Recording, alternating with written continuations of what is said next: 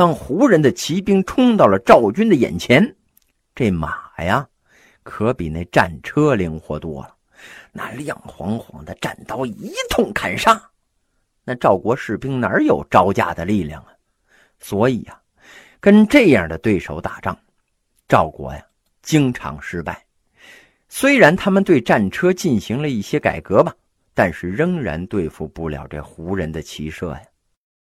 这赵武灵王觉得呀，实在是忍受不了了。他思索了很长时间，哎，终于明白了一个道理。我用我的方法打不过你，那我就学着你的方法打呀。于是这赵国呀，就组建了大规模的骑兵啊。此时出现了一个很严峻的问题，什么问题啊？就是赵国穿的衣服不适合骑马。当时的赵国人呢，包括绝大多数的中原人，穿的都是深衣。简单的说吧，这深衣就是一块三角形的大布，哎，把它披在身后。这个三角的顶点与脖子等高，左右两个下角与人的脚踝等低。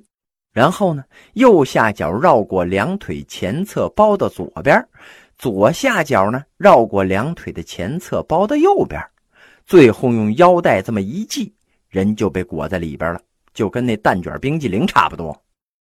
这么穿衣服啊，倒是显得人这个线条很美。哎，挥舞两只大袖子，跟花蝴蝶一样，很好看。但是行动起来那可就吃力了，他迈不开腿呀。穿成这样是不可能跨在马上驰骋的，除非像新媳妇那样，哎，侧骑着。因为深衣没有口袋呀，所以人们还得在外边束个腰带，这腰带上挂着口袋和各种小零碎走起来是咣咣啷啷直响，根本没法打仗。这胡人就不同了，他们穿着短上衣、长裤、马靴，非常适合骑马射箭。这赵武灵王心想：如果要学胡人组建骑兵，就应该先学胡人穿的衣服啊。在战国时期呀，穿衣服是很有讲究的，特别是中国人。非常看重衣冠发型，孔圣人曾经说过这么一句话：“微管仲吾其披发左衽衣。”什么意思呢？这意思是说呀，没有管仲，咱们就像少数民族那样披着头发，衣服领子朝左边开着。哎，今天看来呀，这件事是无所谓的，领子往哪边开不是开呀？但是在中国古代那就不行了。这不仅是个个性的问题，更是文化的问题呀！千万不能穿胡服。所以啊，当赵武灵王开会讨论衣着问题的时候，这赵国的大臣要么是激烈的反对，要么是沉默不语，没有一个赞成的。但是啊，这赵武灵王呢，至少看出了众大臣之中谁是中间分子，谁是跟风分子。之后啊，他就把工作的重点放在了争取中间分子上。随后啊，赵武灵王率军队离开了国都，北上攻击中山国。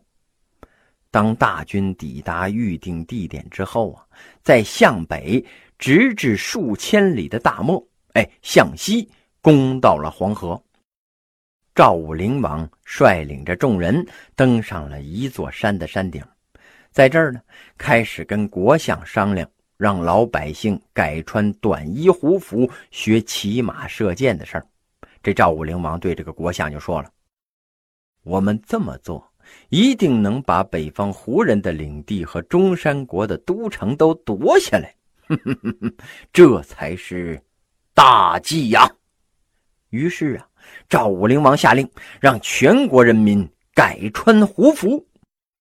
赵国全民改穿胡服学骑射之后的第三年，为了检验效果呀，赵国兵分两路，大举进攻中山国。赵武灵王亲自率领着南路军从邯郸市一路北上，北路军呢以新训练的骑兵战车为主，从北部代郡南下，两军形成了南北夹攻中山之势。这中山人一听，嚯，老冤家来了！不敢怠慢呢，驾着战车，带着步兵就出来迎敌。深受华夏文明感染的中山人呢，在打仗的时候驾着华丽考究的战车，再一看呢，哎呀，老对手赵国的士兵穿着古怪的裤子，脑袋上插着野鸡毛，这不像是赵人，反而像是胡人呢。在这场战斗之中啊，这赵国骑兵啊，就像是一团乌黑的云，就漂移过来了。云团之下抛出了阵阵箭雨呀，大地在马蹄的敲击之下都开始震颤旋转了。这阵势啊，把中山的士兵给吓呆了。这赵国骑兵啊，只付出了很小的伤亡代价。哎就扑到了中山国战车的跟前，冲进了敌军的阵营。赵国骑兵一进入敌阵呢，哎呀，叫纵马挥刀，胡砍滥杀。有的骑兵啊，还坐在马上，居高临下，瞄准中山将官射击。这骑兵可以游动啊，能快速的改换射角，绕着圈子继续射击呀。中山国将领是抱头躲避，要么被射成了刺猬，要么是自顾不暇，根本没空指挥呀。全军士兵呢，更是你踩我，我击你，根本就没有阵型了。这赵国后续的战车和大队步兵看准了机会，如潮水一般，哗就涌过来了，把这中山兵打的是七零八落呀。这战争的结果，那是可想而知了。受中原文化感染的中山国大败，学习蛮族胡人的赵国大胜了。到了赵武灵王二十七年呢，赵武灵王把王位传给了王子和，也就是赵惠文王，自己号称主父，专心于赵国的军事建设和对外战争，把国内政治经济建设交给了赵和负责。这种模式啊，特别奇怪。赵武灵王不是太上皇，也不是当朝的君主，这爷俩呢，等于分了个工。老爹是军委主席呀，儿子是国务院总理。这赵国呀，经过了赵武灵王胡服骑射之后的一番开拓，实力是大大的增强啊，甚至强大到了赵武灵王开始干涉秦国继承人的问题了。这个时候的赵国呀。已经攻占了秦国北边的一些地区了，北部边境正是秦国国防上的软肋呀。赵武灵王打算以此进攻秦国。公元前二百九十八年，赵武灵王打算做一次冒险的行动，哎，亲自到秦国洽谈联盟事宜。顺便呢，也勘察一下地形，为未来攻击秦国收集第一手的资料。